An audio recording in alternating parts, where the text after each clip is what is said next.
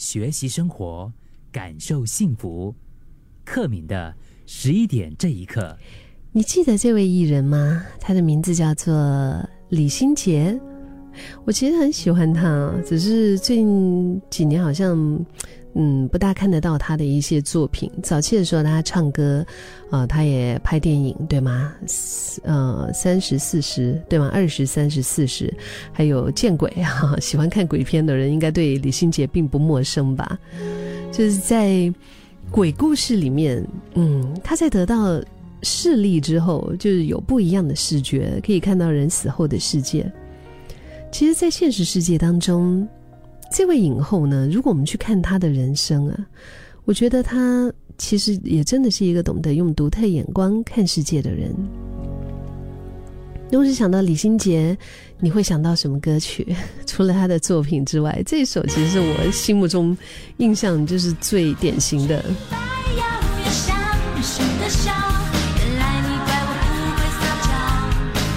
就是他。你知道吗？就是他那个清澈的大眼睛啊，而且她的笑容就是像少女一样的，非常天真，就是常常散发一种甜美的、很仙女的感觉，就对了。我去看她出道的这个过往啊，她其实是经过一次甄选，就是获得出道的机会。那个时候呢，是先以歌手的身份开始，然后就后来跳入了大屏幕，然后哦。我还记得他的《初恋红豆冰》，我也是好喜欢这部电影哦。因为以前我都不大爱吃艾斯卡酱的，但是因为看了《初恋红豆冰》之后，我就对这个艾斯卡酱有一种特别的情怀。我觉得他的作品给人的影响力啊也是很大。那个时候他可以说是默默努力了、耕耘了很多年，后来终于拿下了金马影后。然后在二零一零年的时候呢，他和相恋很多年的导演彭顺他们就结婚了。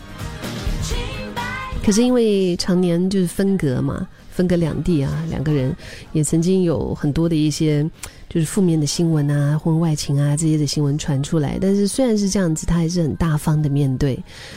我觉得要维维系啊，维持一段关系，真的除了放开心怀。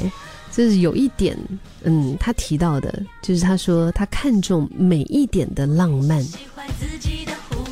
李心洁说，当心中有一份美好的感觉的时候，你就会很容易就会浪漫起来。也就是说，这个人如果是心里面有一份美好的感觉在支撑着他的时候，你很容易就会浪漫起来。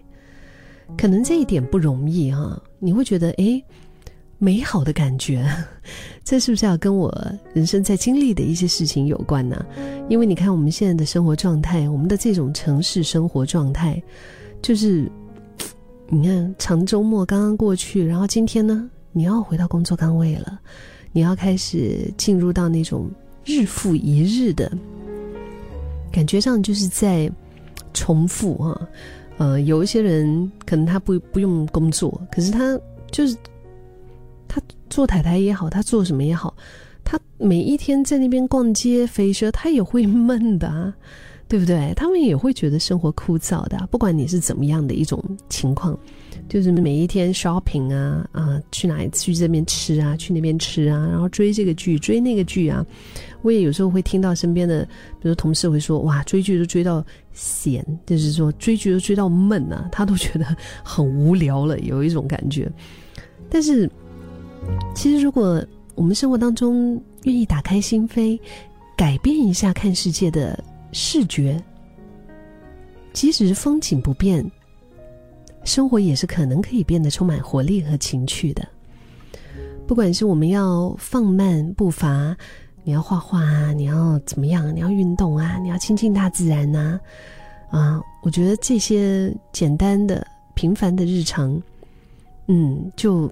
很不一样，像今天早上大清早的时候，我又看到了，又看到，又看到了一只蜗牛在路上慢慢的爬，然后我就停下来，就在那边拍拍摄它哦，就定定的在看着它蹲下去的时候，我就发觉蜗牛它在把自己的壳就是慢慢的退出来，然后呢，它又自己缩回去那个壳里面的时候，它的触角在好奇的。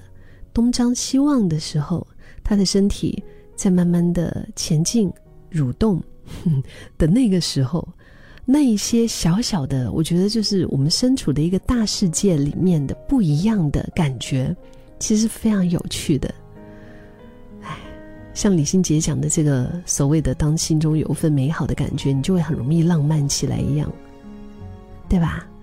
谁说浪漫一定要红酒啊、玫瑰啊？只要我们看得到生活中的美好，其实再简单不过的一花一草、一颦一笑，都是浪漫。